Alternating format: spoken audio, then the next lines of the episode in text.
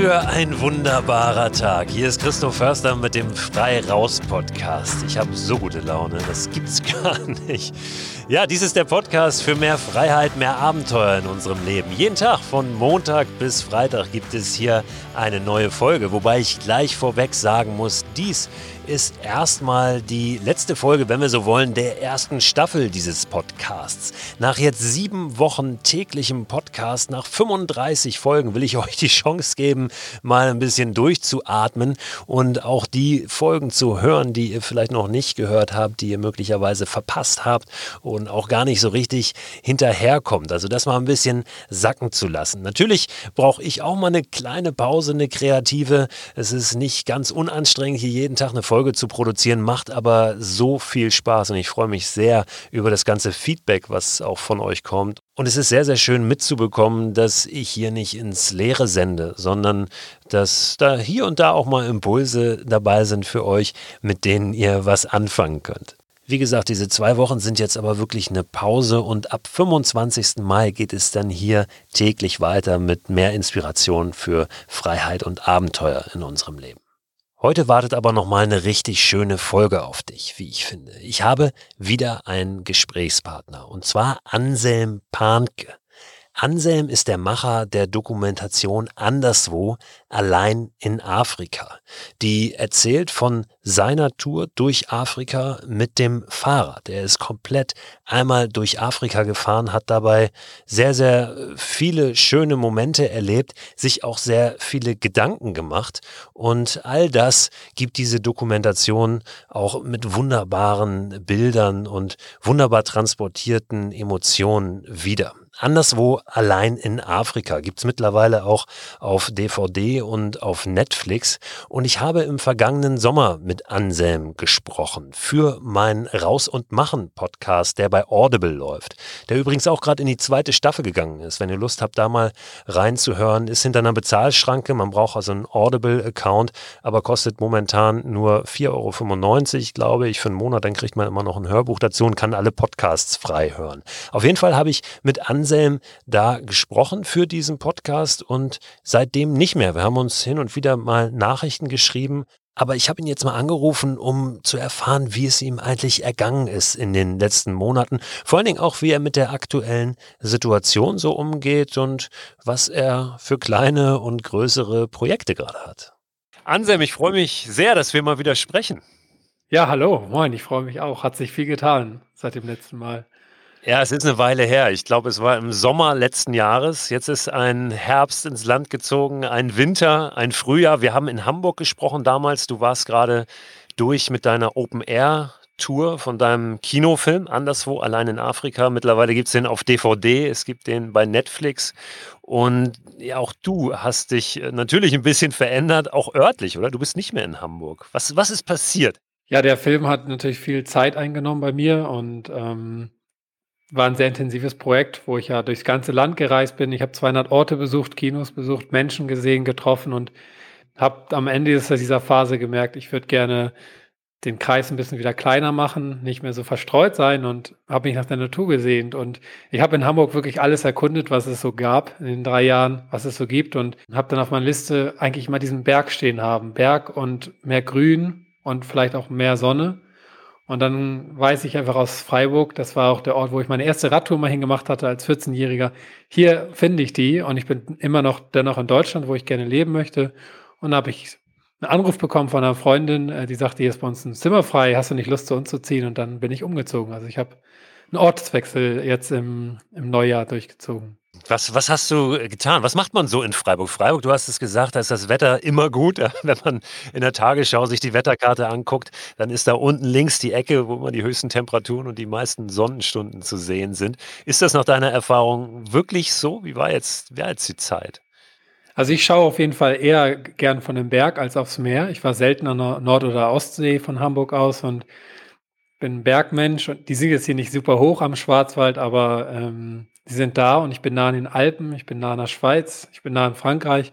Und was ich gleich gemerkt hatte, von dem Tag an, wo ich hier eingezogen bin, bis heute, hatten wir nur drei Tage lang Regen und äh, es ist sehr warm. Also jetzt schon, wenn wir auf der Dachterrasse so arbeiten, es ist sehr warm hier. Das ist also kein falsches kein falsches Vorurteil. Ähm, und Freiburg ist klein. Also ich lebe jetzt hier drei Minuten von der U-Bahn, zehn Minuten vom Hauptbahnhof und eine Minute von einem Landeplatz zum Paragliding. Und das finde ich toll. Das Paragliding war was, was du auch auf dem Zettel gehabt hast, für dich, das zu erlernen, ne? Genau, ich habe im Oktober letzten Jahres angefangen. Das war ein bisschen das Geschenk vielleicht an mich auch, zu fliegen. Ähm, aber ich fliege ja nicht gerne mit dem Flugzeug, aber zu fliegen, diese Kraft der Winde, der Dynamik, der Thermik nochmal irgendwie ja, eine Verbindung herzustellen, weil ich hatte den Wind ja auf meiner Radtour eher mal gegen mich. Das war eher so ein Gegner und ich wollte mal gerne in die Lüfte kommen. Und ja, Paragliding war immer so eine Faszination. Das habe ich dann angefangen. So eine Ausbildung dauert dann doch recht lange. Ich dachte, das kann ich in drei Wochen lernen. Funktioniert nicht. Das ist der erste Schein, den ich überhaupt mal mache in meinem Leben. Weil beim Fliegen habe ich dann doch Respekt. Und das geht jetzt weiter, jetzt hier von Freiburg aus, ähm, ja, hoffentlich in zwei Wochen. Wie lange dauert das, so eine Ausbildung zu machen? Es ist halt einfach abhängig von den Naturgewalten. Es braucht fürs Paragliden, gerade für Anfänger, sehr gute Bedingungen. Und ich habe das jetzt im Oktober erlebt, da war ich drei Wochen an dem Ort, an der Schule und es gab nur vier Tage, wo wir wirklich fliegen konnten. Demnach ist es eine Sache, die kann man nicht mit Kraft oder mit Wille beeinflussen. Da muss man schauen, wie das Wetter ist und dafür eignet sich Frühling und Herbst besser als jetzt der Sommer. Kannst du beschreiben, wie sich das anfühlt, in so einem Schirm zu hängen? ja, ich weiß das erste Mal. Das war der Wahnsinn. Also man übt ja erstmal nur auf dem Boden das Losrennen und man hebt dann auch erstmal nicht ab. Man rennt dann quasi und schaut über sich, sieht den Schirm und irgendwann darf man dann an den Hang. Dann durfte ich am Hang und mein erster Flug ging 20, 30 Meter und es gibt diesen Moment, wo, wo die Beine weiterlaufen und man keinen Boden mehr hat. Und ich habe dann runtergeschaut und merkte, Wahnsinn, der geht total schnell weg, der Boden. Es war kurze Panik da und dann habe ich nach vorne geschaut und dann segelt man wie ein Vogel, total frei.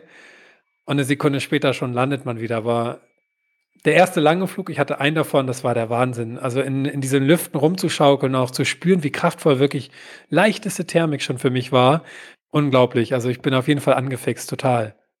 Jetzt hast du gesagt, ihr habt eine Dachterrasse dort von eurer Wohnung aus, die von eurer Wohnung abgeht, wo ihr ab und zu mal arbeitet. Das war eben so ein Nebensatz. Du hast aber in den letzten Wochen richtig viel da gearbeitet, oder? Woran hast du gebaut?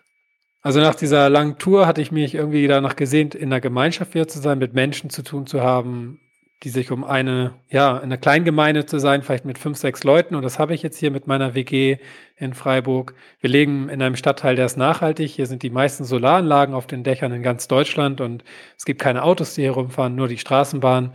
Und es ist ganz ruhig und wir haben diese riesige Dachterrasse, es sind fast 100 Quadratmeter als dann der Coronavirus losging und auch wir sagten, wir machen hier ein bisschen Quarantäne, wir lassen jetzt nicht mehr Besuch zu, war natürlich die Frage, ähm, was tun wir, was machen wir jetzt? Und ich habe mir mh, hm, zu Weihnachten mir selber quasi ein ganzes Werkzeug einmal durchgeschenkt, Akkuwerkzeug, richtig professionelles und habe das jetzt hier stehen und das will benutzt werden. Und ich habe einerseits erstmal ein Bett gebaut, ähm, einen Schreibtisch und dann dachte ich, ich wollte schon immer mal in einem Tiny House leben.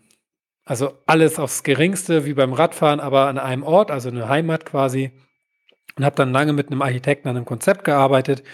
Und mir war es irgendwie wichtig, dass dieses Haus auch atmen kann. Also, dass es nicht nur so ein Kasten ist, sondern dass es größer ist. Und so entstand dann halt die Idee, unserem Nachbarn, der das auch finanzieren kann, weil so ein Tiny House kostet einfach Geld im Material und auch im, im Aufwand, würde ich sagen, ein Tiny House zu bauen. Das heißt, du hast für deinen Nachbarn dieses Haus gebaut? Ja, genau. Also, ja ich habe mit zwei Freunden dann ähm, gesagt, ja, wie lange dauert das wohl? Zwei, drei Wochen haben wir gesagt, wir machen das. Wir nehmen diesen Auftrag an. Das ist ein bisschen riskant und klar, wir haben das vorher noch nie gemacht, aber ich bin handwerklich, denke ich, dennoch begabt und ja, wir haben dann alle Materialien gekauft, haben die hierher gebracht, haben einen Kran raus, einen Kranausleger vom Haus quasi gemacht, damit man das Material hochziehen kann und haben dann langsam angefangen, eine Bodenkonstruktion zu bauen, weil wir wollen, dass dieses Tiny House sich dennoch bewegen kann. Also man kann es mit dem Kran auf den Hänger tun, braucht also eine gewisse Norm, damit es über die Straßen gebracht werden kann und auf diesen Hänger passt.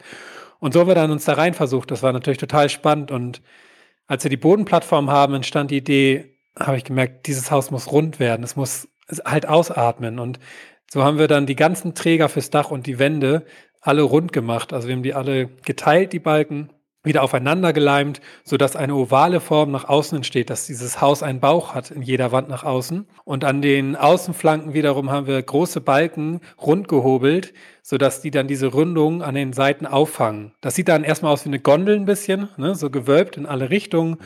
Und das Dach wiederum hat dann auch eine Wölbung, aber weil das Dach vorne so weit raussteht zu beiden Seiten, ist es dann nicht eine Gondel, sondern wirklich, es sieht aus wie ein kleines Tiny House. Und ähm, ja, es ist geglückt. Also wenn man jetzt in dieses Gebäude reingeht, in diesen Raum, man spürt das. Man sieht es zwar kaum, dass es, dass diese 10 Zentimeter nach außen gewölbt ist, aber man spürt das sofort. Das ein ganz tolles Raumgefühl. Und das ganze Haus ist nur aus Holz ähm, und Glas und mit nachhaltigem Dämmungsmaterial. Und ja, das haben wir gebaut. Wie groß ist denn Tiny in dem Fall? Wie viel Quadratmeter hat dieses Zimmer, was es ja letztlich nur ist, oder?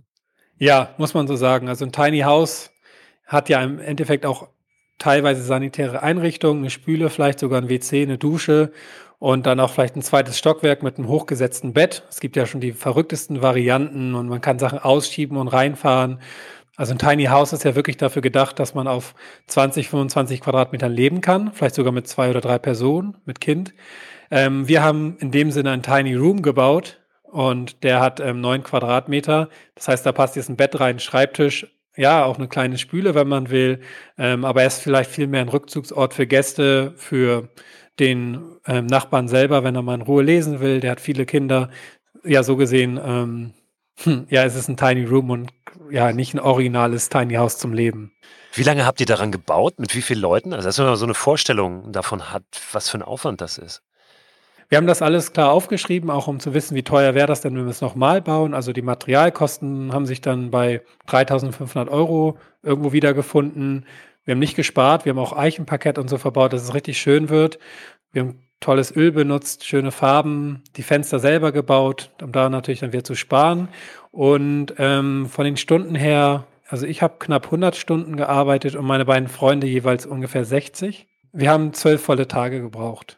Wo wird das stehen? Das Haus im Garten des Nachbarn, wenn ich das richtig Nee, es bleibt auf der Dachterrasse stehen. Es bleibt auf eurer Dachterrasse, die aber eine Gemeinschaftsdachterrasse ist. Oder wie ja, genau. Es, es, ist quasi ein, ein Haus jetzt hier und da sind zwei Wohnungen oder zwei Wohnungen oben vom Dach zugänglich und auf seiner, auf seiner Hälfte steht dann dieses Haus. Und ähm, das ist hier ein bisschen typisch in diesem Stadtviertel, in dem ich bin. Das ist vor 20 Jahren entstanden und hier hat jedes Haus eine Dachterrasse, entweder für Solaranlagen, für Gärten, ähm, also hier gibt es quasi kein, kein normales Dach, wie ich es aus der Hamburger Altstadt kenne. Wäre das für dich auch eine Option, in so einem richtigen Tiny House, nicht nur im Tiny Room, dann zu wohnen irgendwann mal? Ist das für dich also auch so ein kleiner, kleiner Vorlauf, ein Testlauf? Ja, genau diese Frage habe ich mitgenommen in diesem Bauprojekt, mich damit zu befassen, wie wäre das denn in so einem Raum? Ich bin ja mit fast zwei Metern ein großer Mensch und ähm, Tiny ist dann auch mit Kopfstoß natürlich verbunden. Wiederum die Wohnung, in die ich gezogen bin, ist sehr groß. Ich habe jetzt ein sehr großes Zimmer mit einer riesen Terrasse und ganz großen Fenstern, also sehr viel Raum. Und ähm, ich habe schon gemerkt, dass dieser Tiny Room, wenn er denn nicht die Ausgehfläche, zum Beispiel die Natur hat, dann eher klein wirkt. Und sollte ich jetzt das nächste Tiny House bauen und das vielleicht dann meins werden lassen, ähm, wird das größer sein. Also ich brauche schon, glaube ich, die 25 Quadratmeter Platz. Was ich an dem Tiny House so toll finde, ist, dass man oder an dem Raumkonzept, weil ich mein Zimmer gerade auch so einrichte, dass man alles sehr schnell findet und dass es einfach Spaß macht, ein Bett hoch zu, hochzudrücken in die Wand und dann kommt dann ein Schreibtisch raus. Oder ähm, dass man Badezimmer und Küche ganz schön verbinden kann. Also es hat, es hat ja auch innenarchitektonische Stilelemente, die sehr viel Spaß machen können. Und ich weiß einfach für meinen Kopf, es ist auf jeden Fall eine Belastung, in einem großen Haus zu leben weil allein die Etagen, die ganzen Orte, wo Sachen liegen könnten, äh, ich finde es kompliziert und es erinnert mich ein bisschen an meine Radtour, wo ich vier Taschen hatte und immer genau wusste, wo was liegt. Ich finde das toll. Dein Werkzeug hat sicher auch gut performt, gehe ich mal davon aus. Was äh, darf das das nächste Mal beackern? Also was gibt es ein nächstes Projekt, was du schon hast? Irgendein ein Bauprojekt mit Holz wahrscheinlich wieder irgendwas. Du bist ja jemand, der Holz auch als Material sehr liebt. Ja, das stimmt. Hm. Ja, wir malen gerade an dem nächsten Entwurf, einfach vielleicht auch mit der Idee, das tatsächlich zukunftsfähig zu machen, weil ich glaube, dass viele Menschen sich gerade danach sehen, diesen kleinen, ich will auch gar nicht sagen Rückzugsort zu haben, weil es ja vielleicht auch ein Öffnungsort sein kann, ähm, um an etwas näher dran zu sein. Wir haben eine Anfrage von einem Menschen, der ein Segelboot hat und fragt, könnt ihr mir so eins am Bodensee bauen? Ich würde es aber gerne so und so haben. Die Fenster sollen sich so öffnen. Ja, ich möchte gerne ein Riesenfenster am Dach haben. Also es kann gut sein und daran arbeiten wir gerade, dass wir uns mit dieser Idee selbstständig machen und Tiny Houses bauen und einfach schauen, was passiert. Wir haben jetzt noch einen Tischler mit ins Boot geholt, der einfach Erfahrung hat, ein Bootsbauer. Also der kann sich gerade mit Wölbung sehr gut aus. Weil wie verhält sich dann das Holz über die Jahre? Wir wollen ja auch nicht, dass das nach zwei Jahren dann blöd aussieht ich habe nicht das Wissen, ich bin kein Tischler, aber ich habe den Mut, denke ich auch, und die vielleicht die Kreativität, die Verrücktheit. Und ich glaube, das nächste Projekt wird wieder ein Tiny House sein. Und nebenbei renoviere ich gerade die Terrasse. Ich habe mir auf meiner Terrasse so ein Segel vorne rausgebaut mit einem riesen Mast. Das war recht kompliziert, dass ich also jetzt so ein Sonnensegel spannen kann, weil es halt sehr heiß werden soll hier in Freiburg im Sommer. Ähm, ich habe eine ganze Küche gebaut hier in der Wohnung mit meinen Mitbewohnern. Das hat auch nochmal sechs Wochen gedauert. Komplett neue Küche mit sehr vielen spannenden Details. Also auch da wieder irgendwelche praktischen Sachen einbauen, wie so ein Biomüll, der halt einfach in der Arbeitsfläche verschwindet. Ja, das sind gerade die Projekte. Ich habe ganz viel Freude daran, mich kreativ auszu, auszuleben, zu entfalten mit diesem Werkzeug. Die Frage, die ich dir jetzt gerade gestellt habe, spiegelt ja auch ein Stück weit so leider auch unseren Zeitgeist wieder. Ne? Was kommt als nächstes? Was ist das nächste Ding? Was ist das nächste Projekt? Wie ist es dir ergangen jetzt auch in den letzten Monaten? Was hast du für dich auch so, ja, vielleicht gelernt? Äh, wie bist du für dich auch nochmal ein Stück weit äh, gewachsen in Bezug auf diese Fragen? Also was kommt eigentlich als nächstes? Ich weiß, dass du jemand bist, der sich äh, damit auch sehr beschäftigt. Mhm. Ich hatte schon eine gewisse kleine Krise vor der Corona-Zeit, weil ich genau merkte, jetzt ist mein Afrika-Projekt, mein Film vorbei und ähm, es liegt auch in meinem, in meinem Interesse, etwas Neues zu beginnen. Ich sehe das auch immer in vier Phasen. Es gibt so eine Phase der Kreativität, wo eine Idee entsteht, dann die, die leichte Umsetzung, die, das Herantasten und dann auch die Phase drei, dass man es wirklich macht. Und ich verspringe manchmal über die Phase 4, dieses Genießen und sich einfach auch darauf ausruhen, ähm, was tatsächlich passiert ist, die Dankbarkeit, dieses Gefühl, ja, jetzt fahre ich wieder runter, ich lasse mich nicht mehr in diesem Raster des immer Weitermachens äh, finden oder reindrücken. Und dennoch war das halt im Frühling, das merkte, jetzt will ich aber auch wieder was machen. Ich will mich wieder spüren, etwas erleben, irgendwas riskieren, vielleicht auch eine Erfahrung machen. Und dann kam plötzlich die Phase der Corona-Zeit, wo alles nur noch im Moment stattfand, fand ich fand, es war wie eine Heilung, dass für mich auf jeden Fall, dass alle plötzlich Unsicherheit hatten, weil die spüre ich immer in meinem Leben. Die ist immer da, weil ich, weil ich halt immer irgendwo dahin gehe, wo ich was nicht kann oder etwas nicht sicher ist. Und dieses sicher Leben, was viele ja gerne wollen, fand ja nicht mehr statt. Und dieses sicher Leben hat ja zwei Bedeutungen. Es ist auch sich erleben. Und das ist mir sehr aufgefallen in den Gesprächen, dass die Menschen sich jetzt erleben. Die sind zurückgeworfen auf sich selber. Und das war ich dann auch jetzt. Ähm, finden sich irgendwie nochmal in einem ganz nahen oder ganz anderen Raum. Der kann beschwerend sein, der kann fröhlich sein. Also manche sagten halt, ach, das ist alles blöd und das hier finde ich aber ganz gut. Und das war für mich wie so ein Prozess der Heilung, weil es war irgendwie klar, in diese Zukunft, in die wir rennen, da ist überhaupt kein Platz mehr, da ist gar kein Raum. Das ist irgendwie, was wollen wir da eigentlich? Und diese Frage stellt sich irgendwie für mich und für viele, finde ich gerade auch. Und das fand ich sehr schön, weil so war für mich dieser Prozess vor allem jetzt auch Heilung. Das mag ein bisschen doof klingen, aber es ist einfach ja ganz viel auch gestorben, was es gerade nicht braucht. Das können Ideen sein, das können, das kann wirtschaftliche Systeme vielleicht sogar sein, ähm, Unternehmen, die es nicht braucht. Also es ist ja irgendwo auch, ja, so blöd es klingt, eine Evolution und daraus könnte eine Revolution entstehen. Ob nun und wie, das kann ich nicht sagen. Ja, wie hast du dein persönliches Freizeitverhalten, wenn wir so wollen, auch äh, revolutioniert? Du warst ja sehr, sehr lange unterwegs in der ganzen Welt, über Jahre mit dem Fahrrad. Jetzt bist du in Deutschland, in Freiburg, bist auch froh, hast du gesagt, da so dein, deine kleine Kerngesellschaft zu haben. Wie gelingt es dir, jetzt dieses Abenteuer erleben, auch diese Lust auf Abenteuer in den Alltag zu kriegen? Ähm, bist du dann viel mit dem Rad so tageweise unterwegs oder auch mal mehrere Tage? Ich habe ein Abenteuer gemacht, dass ich mir ein Morgenritual angewöhnt habe, äh, morgen wirklich in mich zu gehen und bei mir erstmal anzukommen, mich einzuklinken. Das habe ich vorher noch nie gemacht, wirklich zwei Stunden jeden Morgen mich mit auf mich zu besinnen, ähm, in eine Atmung zu gehen. Ich bin jeden Morgen in den Dorfbach hier reingesprungen und habe mich abgekühlt und eingeölt und so. Das war ganz schön, weil ich ganz bewusst mir näher kommen wollte in der Zeit. Ich fand, das war auch ein Abenteuer, weil da Gefühle entstehen.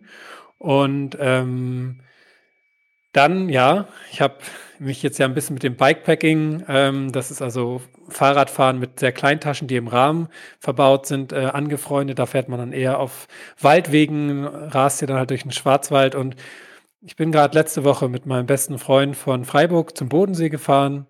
Das hat eine Woche gedauert und es war eine wahnsinnig schöne Tour. Wir haben uns an die Regeln gehalten, also mit Masken einzukaufen und so weiter und hatten auch überhaupt keine Probleme. Und das war besonders eine spannende Tour. Einerseits, um zu sehen, ja, unser Land ist wirklich wunderschön und die Abenteuer sind, ich weiß nicht, am ersten Abend haben wir an einer Waldlichtung geschlafen mit dem Fluss und da ist uns nachts eine 45 Meter hohe Kiefer, zack, in den Fluss gefallen, die da einfach schon seit Jahren stand. Es war kein Wind, kein Sturm und die ist in dieser Nacht umgefallen. Und am nächsten Tag lag neben meinem Freund am Hals ein großer Feuersalamander. Ähm, die Abenteuer sind auch hier und es war eine sehr schöne Tour, aber auch, weil wir mit Menschen sprechen konnten und diese Unterschiedlichkeit dieses Umgangs mit der Unsicherheit einfach sehr wahrgenommen haben. Ja, ich war jetzt dreimal mit dem Fahrrad unterwegs und immer so für 60, 70 Stunden, also für drei, vier, fünf Tage. Es war sehr schön. Ich habe gerade vor ein paar Tagen mit einem jungen Paar gesprochen aus Schleswig-Holstein, die kommen aus Kiel und waren jetzt zehn Tage auch mit dem Rad unterwegs, weil sie eigentlich was ganz anderes vorhatten, aber nun mal nicht weit weg konnten und sind rund um Schleswig-Holstein gefahren. Haben ja. auch ihr Bundesland nicht verlassen, weil man durfte jetzt auch nicht über die Ländergrenzen und sind dann einmal rundrum, durften sich natürlich selbst auch näher kommen. Die Frage kriege ich manchmal äh, gestellt, auch wie ist denn das jetzt, wenn ich losfahre? Darf ich denn mit einem Kumpel los? Wir können vielleicht den Abstand nicht halten, wenn wir danach nachts irgendwo im Wald schlafen. Aber wenn man in einer äh, Gemeinschaft lebt, dann ist das natürlich möglich. So haben die beiden das gemacht, die durch Schleswig-Holstein äh, gefahren sind, hatten eine super Zeit und ihr offenbar auch. Und man, man kann sich ja auch an die Regeln halten. Es ist ja doch sehr viel mehr Freiheit möglich manchmal, als man, als man denkt. Ja, viele sagen jetzt vielleicht auch, auch jetzt geht gar nichts mehr, aber das ist ja nicht der Fall. Ja, und ich denke auch da war ganz weit, was ja auch gefordert ist, der eigene Menschenverstand und ähm, der war irgendwie bei unserer Tour jetzt auch ganz präsent, ähm, damit umzugehen und natürlich nicht sagen, ah, wir, wir sind jetzt hier Raudis, sondern wirklich, wir gehen damit auch behutsam um. Wir haben ja auch zusammen gebaut. Also ich war mit meinem guten Freund Raphael Ehemer zusammen hier. Wir waren beide gesund, ähm, dann konnte man es machen. Und ich finde diese Achtsamkeit, diese Behutsamkeit, die hat dieses Abenteuer auch nochmal in einem ganz anderen Rahmen erscheinen lassen. Jetzt bist du, hast du gesagt, viel mit dem Rad unterwegs. Du bist ja ein Experte, was Radtouren und Abenteuer mit dem Fahrrad auch angeht. Was fährst du denn für ein Rad da gerade? Jetzt ist das noch das, mit dem du auch in Afrika unterwegs warst? Nee, das gibt es immer noch. Das habe ich auch noch nach wie vor für Einkäufe und für Lastenfahrten, sag ich mal, wenn ich mal Holz hole, ähm, steht das hier. Ich kann auch einen Hänger ranmachen oder ich habe auch noch ein Lasten-E-Fahrrad. Das steht hier im Haus zur Verfügung. Mein Fahrrad jetzt, was ich sehr schätze, ist ein, ähm, ja, es ist ein Gravel-Bike, würde ich sagen. Also es ist ein Gravel-Bike, ein Mountainbike-Rahmen ohne Federung und ähm, dennoch mit Rennlenker. Viel Platz ist ähm, besonders gelassen für Taschen. Also man hat eine Rahmentasche, die quasi im Rahmendreieck ist, einen Sack vorne am Lenker und dann an den Seiten der Gabel jeweils so kleine Halterungen für Säcke zum Einspannen und Getränkeflaschen und hinten ein Seatback man sagt dazu auch Arschrakete, also ein, ein Sack, der quasi am Sattel direkt festgemacht ist und nach oben weggeht. Das ist ein bisschen neuer Trend. Ich würde mal sagen, der hat sich jetzt gerade in den letzten etabliert, in den letzten Jahren etabliert. Bikepacking. Damit fahre ich gerade viel. Man hat sehr wenig Gewicht. Weiß nicht, mein Fahrrad wiegt mit Gewicht jetzt vielleicht 16 Kilo, also mit Gepäck 16 Kilo. Und ja, das ist toll, weil man damit auch einfach das auf die Schulter nehmen kann und einen Berg, wenn er mal umwegig wird, tragen durch Schlucht tragen, durch Wanderwege auf Wanderwegen fahren und dort auch mal über Wurzeln tragen. Ja, das ist gerade, was ich mache, weil ich einfach keine Lust mehr habe, auf Teerstraßen zu fahren. Hättest du dir das Ding für Afrika auch gewünscht, das Rad? ja, mit hätte es bei Abenteuern finde ich immer schlecht, weil dann kriegst du schlechte Laune. Aber es ist ganz klar, dass ich ich habe mir die Bilder ausgemalt, was ich mit diesem Fahrrad noch an Erfahrung machen könnte, weil ich einfach vielleicht noch unwegsamere Gebiete und die waren ja im Endeffekt immer die spannendsten ähm, ergründen könnte. Klar, hätte ich gesagt, hätte ich es gewusst, hätte ich es so gemacht. Ja, hätte, hätte, hätte, du hast genau richtig gesagt. Fahrradkette. Darum, darum geht es ja gar nicht. Fahrradkette. Ja, es ist ja tatsächlich immer so, auch so eine Gratwanderung. Natürlich gibt es tolles Equipment, tolle Ausrüstung, aber am Ende, um loszulegen, um loszufahren, brauchst du es nicht. Und oft ist das ja auch eine Hürde für viele. Ja? Dieses, ich habe das noch nicht, ich habe das noch nicht, also kann ich noch nicht starten. Wie war das denn äh, für dich, als du nach Afrika aufgebrochen bist? Hast du dich da viel mit Ausrüstung vorher beschäftigt oder hast du gesagt, jetzt komm hier irgendein Rad und dann geht's los?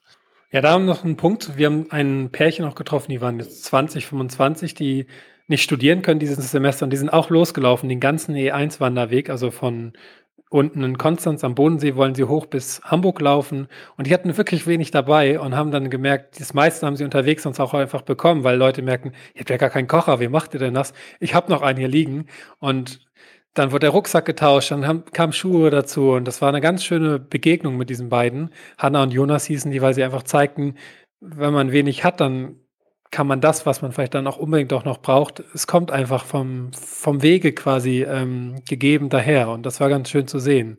Und bei meiner Tour, jetzt auf der Vorbereitung für Afrika, war das ganz ähnlich. Ich hatte, ich hatte schon mal eine Radtour gemacht und hatte daher Fahrrad- und Satteltaschen, aber ich bin ohne zu recherchieren eigentlich nach Afrika geflogen und dachte, das ist sehr warm da, ich brauche auch keinen Schlafsack. Südafrika liegt ja auf der Höhe von Hannover, nur auf der anderen Seite. Das war sehr kalt im Mai da. Also im Mai war ja Winter und ähm, dann habe ich den Schlafsack halt da gekauft oder da, es war kein Schlafsack, es war dann halt eine Wolljacke. Ich habe diese Reise kaum vorbereitet und ich glaube auch, das war das Beste, was mir passieren konnte, weil ich so direkt ins Handeln gekommen bin. Und das ist beim Denken ja mal eine spannende Sache. Man denkt, man braucht vielleicht und man könnte und so weiter und dann hast du schon Angst. Also ich denke, wenn man viel plant, entsteht immer Angst und Abenteuer bedeutet ja irgendwo auch, sich auf das einzulassen, was passiert. Ich erlebe das immer als den gewinnbringendsten Punkt, ähm, sich dabei zu erfahren, wie man improvisieren muss, instinktiv und halt nicht die ganzen Ersatzteile zu haben, die dann auch nicht funktionieren oder ähm, die man eh nicht gebraucht hätte. Ich liebe das auch, diese Situation, vor allen Dingen, weil sie einen immer wieder ja auch in Kontakt mit anderen Menschen bringen, weil du darauf angewiesen bist, dann irgendwo zu fragen, wenn dir irgendwas fehlt. Ja, ganz genau. Ja, Anselm, ich danke dir für dieses Gespräch. Was, was steht an? Was machst du jetzt heute noch oder die nächsten Tage? Ich arbeite hier mit den Filmemachern auch von Wei von, von Weit, die kennen ja wahrscheinlich viele, gerade auch in einem neuen Projekt und vielen Freunden. Wir wollen einen Begriff etablieren in dem nächsten Jahr für flugfreies Reisen. Und wir haben eine Förderung bekommen. Wir gehen jetzt in den nächsten Tagen online damit und das europaweit. Also in jedem Land wird eine, eine Sache aufpoppen. Wir wollten das viel früher machen, aber mit Corona hat sich das jetzt verzogen in der Zeit. Ähm, wir wollen einen positiven Begriff etablieren, der das flugfreie Reisen ähm, in einem ganz schön positiven Feld quasi zeigt. Und das ist, nimmt gerade sehr viel Zeit ein, da die Homepage und das ganze Konzept, die Sticker, die den Internetauftritt natürlich, dann die Presse und so weiter vorzubereiten. Und das machen wir gerade nebenbei, fast jeden Abend mit einer Telco. Sag mir gerne Bescheid, dann reiche ich das hier im Podcast nochmal nach. Wenn es den Begriff gibt und eine Website dazu gibt, dann lass es mich nochmal wissen. Ich kann das jetzt schon sagen. Der Begriff, ah, okay, ich dachte, es wäre geheim. ja, das ist schon, nein, nein, nein, die, die Homepage gibt es auch schon, die wird sich natürlich jetzt nochmal verschönern deutlich. Ähm, der Begriff ist Terran, von Erde, auf der Erde bleiben, also in Berührung sein mit dem Boden. Terran, flugfreies Reisen. Das kann auch eine flugfreie Pressekonferenz sein. Ähm, genau, einfach, man bleibt auf dem Boden. Terran.eco, das ist die Homepage. Danke, Anselm, für das Gespräch. Terran, das finde ich eine super Idee. Terran natürlich auch so ein bisschen analog zu vegan, das als Begriff zu etablieren. Wir haben einen Terran-Urlaub gemacht. Wir sind Terran gereist. Finde ich, ja, finde ich super. Bin gespannt, wie sich das so weiterentwickelt und ob sich das wirklich einbürgert. Lasst uns doch mal alle dazu beitragen und das Wort immer mal wieder verwenden. Dann werden hier und da Nachfragen kommen, aber da kann man sich jetzt ganz weit vorne wähnen am Puls der Zeit und sagen, Terran, Kennst du das nicht? Das Terrane Reisen. Das ist äh, der heißeste Shit momentan. Anselm steht ja, auch wenn er jetzt gerade ein Tiny House gebaut hat, vor allem für das Radfahren. Und zum Thema Radfahren habe ich hier nochmal einen sehr, sehr schönen kleinen Tipp für euch. Es gibt ein wunderbares neues YouTube-Video. Ich weiß ehrlich gesagt noch gar nicht, ob das schon auffindbar ist über die Suche dort. Ich habe es aber gerade schon vorab mal irgendwo gesehen. Das heißt, der Junge muss von der Straße und ist von und über Marc Maurer, ein Radfahrer, der auch sehr gerne mit dem Fahrrad sehr weit weg unterwegs ist, aber aufgrund der aktuellen Situation eben auch ein bisschen zurückgeworfen auf die Umgebung vor seiner Tür. Und in diesem Film, ja, wird in sehr, sehr schönen Bildern davon erzählt, wie, wie viel Spaß das machen kann und was einem das geben kann, mit dem Rad einfach mal rauszukommen und wirklich auch wild unterwegs zu sein, frei unterwegs zu sein, sich loszumachen vom Kilometerzählen und natürlich auch mal die Straße zu verlassen, so wie es Anselm auch gerne tut. Der Junge muss von der Straße. Schaut mal, ob ihr das findet. So oder so packe ich euch aber den Link in den Newsletter. Der Newsletter erscheint immer freitags, also heute, am Ende der Woche mit allen Infos, allen Links nochmal aus den jeweiligen Episoden der Woche. Abonnieren kannst du diesen Newsletter unter christoförster.com slash frei raus. Da findest du übrigens auch eine Telefonnummer, über die du mir WhatsApp-Sprachnachrichten schicken kannst. Wenn du also Fragen hast, wenn du Gedanken oder Erlebnisse teilen willst, dann tu das gerne über diesen Weg. Es gibt natürlich auch die Möglichkeit, mir eine E-Mail zu schreiben, die dann an freiraus.christoförster.com. Ich habe eine E-Mail bekommen von einem Hörer, der mich darauf hingewiesen hat, dass Heinrich Harrer, der legendäre Abenteurer und Bergsteiger, kein Deutscher war, sondern ein Österreicher.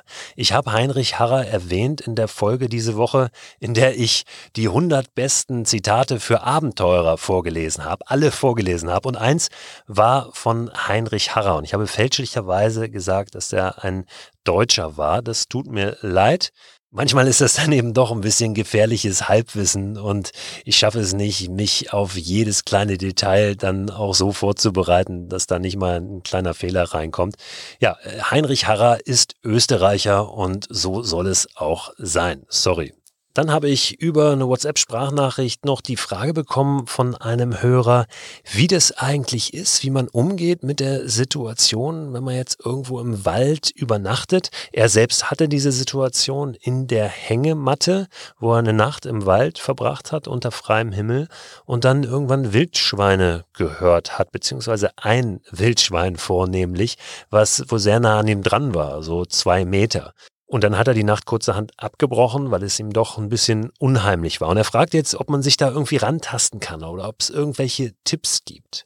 Dazu der erste Tipp, hört euch doch nochmal die Folge an, in der Sebastian Seliger, ein Jäger, davon erzählt, was er so vom Übernachten im Wald hält und wie man sich verhält im Umgang mit Wildschweinen, wenn man da mal einem begegnet. Diese Folge heißt Nachts im Wald, das sagt der Jäger. Und unterm Strich hat er einfach sehr diese Angst genommen und hat gesagt, diese Wildschweine, wenn sie dann lauter ausstoßen, äh, die warnen nur und wenn man denen dann nicht näher kommt, tun die auch niemandem was. Das hat dieser Hörer auch ja schon so vermutet, hat gesagt, wahrscheinlich hat dieses Wildschwein auch gewusst, dass ich da liege in meiner Hängematte und da einfach seine Geräusche von sich gegeben, wie es ja auch sein gutes Recht ist. Aber es ist natürlich trotzdem dann dieses komische Gefühl, was in einem hochsteigt. Es gibt da keinen klugen Ratschlag oder irgendeinen Geheimkniff. Letztlich ja, müssen wir selbst mit dieser Situation klarkommen. Wir müssen uns irgendwie daran gewöhnen. Wir müssen selber sehen, ob wir in der Lage sind, durch so eine Situation auch mal durchzukommen und eben äh, dieser Angst gegenüberzutreten oder ihr auch die Hand zu geben. Das kann uns keiner abnehmen. Ohne diese Frage jetzt in irgendeiner Form in ein blödes Licht stellen zu wollen. Es ist einfach so, wir können nicht für alles eine Gebrauchsanweisung erwarten oder bekommen. Ganz, ganz viele Dinge im Leben müssen wir einfach selber auf die Kette kriegen. Wir können uns inspirieren lassen, aber am Ende müssen wir selber da raus und diese Situation erleben und eben auch bestehen. Und das ist was ganz, ganz Wunderbares. Wir haben oft so diesen Impuls, dass wir für alles eine Anleitung wollen. Wir werden natürlich auch ein Stück weit so konditioniert durch die Medien, irgendwelche Zeitschriften, in denen dann ständig vorne drauf steht, ja, hier in vier Wochen zur Strandfigur. Ich habe selbst jahrelang bei der Zeitschrift Fit for Fun gearbeitet und weiß ganz genau, äh, wie solche Geschichten entstehen und wie auch diese Bedürfnisse bedient werden. Da wird immer eine Gebrauchsanweisung ja, einem vorgegaukelt. Aber diese Gebrauchsanweisung kann es nicht geben. Die wollen wir, aber jeder Mensch ist so unterschiedlich, dass, äh, ja, wenn ich jetzt ein Programm nachmache, äh, das jemand anderen geholfen hat, in vier Wochen zur Strandfigur zu kommen, dann heißt das nicht, dass das bei mir auch funktioniert. Und genauso ist es mit dem Abenteuererleben, mit dem Draußensein. Es geht darum, selbst diese Schritte zu tun und selbst an solchen Situationen zu wachsen. Ein Hinweis kann ich dazu trotzdem noch geben. Und zwar, wenn wir in der Hängematte hängen, dann kann uns doch überhaupt gar nichts passieren. Dann hängen wir, wenn wir vernünftig diese Hängematte angeknüpft haben, mal einen halben Meter überm Boden. Und ja, was soll denn ein Wildschwein da, selbst wenn es ein bisschen am Boden schnüffelt und den Boden durchwühlt, was soll das denn mit uns machen? Das hat überhaupt kein Interesse an uns. Also gerade in der Hängematte können wir uns locker machen und die Frage des Hörers zielte auch genau äh, darauf ab, wie geht es denn dir? Und das ist ja auch eine berechtigte Frage. Wie machst du denn das? Hast du noch dieses komische Gefühl, wenn du da im Wald draußen übernachtest und vielleicht mal ein Tier hörst? Habe ich nicht, weil ich fast immer in der Hängematte schlafe. Das ist wirklich ein, ein wichtiger Aspekt. Und deshalb denke ich, ja, was, was, ich hänge doch hier ganz gut was will mir denn ein Tier, selbst wenn hier kommt? Es kann ja nichts passieren. Und trotzdem habe ich immer wieder auch natürlich, wenn ich irgendwelche Geräusche höre im Wald, einen sehr leichten Schlaf. Und dann schrecke ich auf und mache mir meine Gedanken und leuchte vielleicht vorsichtig auch mal mit einer Taschenlampe irgendwo hin, um zu gucken, was ist denn da los? Erinnere mich an eine Situation, wo es immer geraschelt hat, so im Laub und immer wieder geraschelt hat. Und ich habe geguckt und nichts gesehen und es hat wieder geraschelt und es war sehr nah an meinem Schlafsack dran, an meiner Isomatte. Da habe ich nicht in der Hängematte übernachtet. Wahrscheinlich auch deswegen immer noch ein bisschen äh, genauer geguckt. Und irgendwann habe ich gesehen, eine kleine Maus.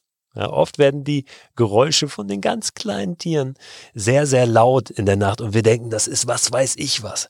Und als ich dann aber gesehen habe, das war nur eine Maus, die da durchs Laub geraschelt ist, dann konnte ich mich auch entspannen und ja, einschlafen. Freunde, nochmal, es hat mir sehr, sehr viel Spaß gemacht in diesen ersten 35 Folgen. Ich gehe jetzt in eine zweiwöchige Pause, eine Staffelpause. Und dann geht es am 25. Mai hier weiter. Montag bis Freitag jeden Tag mit einer neuen Folge von Frei raus. Heute gibt es nochmal den Newsletter. Den gibt es dann die nächsten zwei Wochen auch nicht. Aber wenn du den heute bekommen möchtest mit den Infos aus dieser Woche, dann abonnieren gerne unter christoförster.com slash frei raus. Hab eine gute Zeit und ich freue mich sehr, wenn wir uns dann wieder hören. Tschüss!